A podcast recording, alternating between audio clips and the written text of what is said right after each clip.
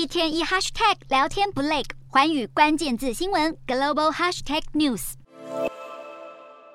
美国海军军令部长吉尔迪上将近日表示，中国可能最快在今年就会入侵台湾，而美军必须准备应对。现在白宫国安会的科比跟国防部军官先后被问到此事，都只重申美方立场，表示没有爆发冲突的理由。美方表示会尽可能监控两岸动向，但不愿说明最新情报的评估细节。而美国国务卿布林肯在这个星期则是两度提出警告。他先是在十七号表示北京当局决心加快统一，接着十九号受访时又重申北京可能不择手段，甚至不排除对台动武。美国副国务卿雪曼计划在二十四号抵达东京，与日本跟南韩的外交副首长会面，讨论琳琅满目的区域安全议题，其中一大部分内容就会是台海的紧张局势。这场会谈除了美日韩三方会议，美方也会跟日韩进行个别双边谈话。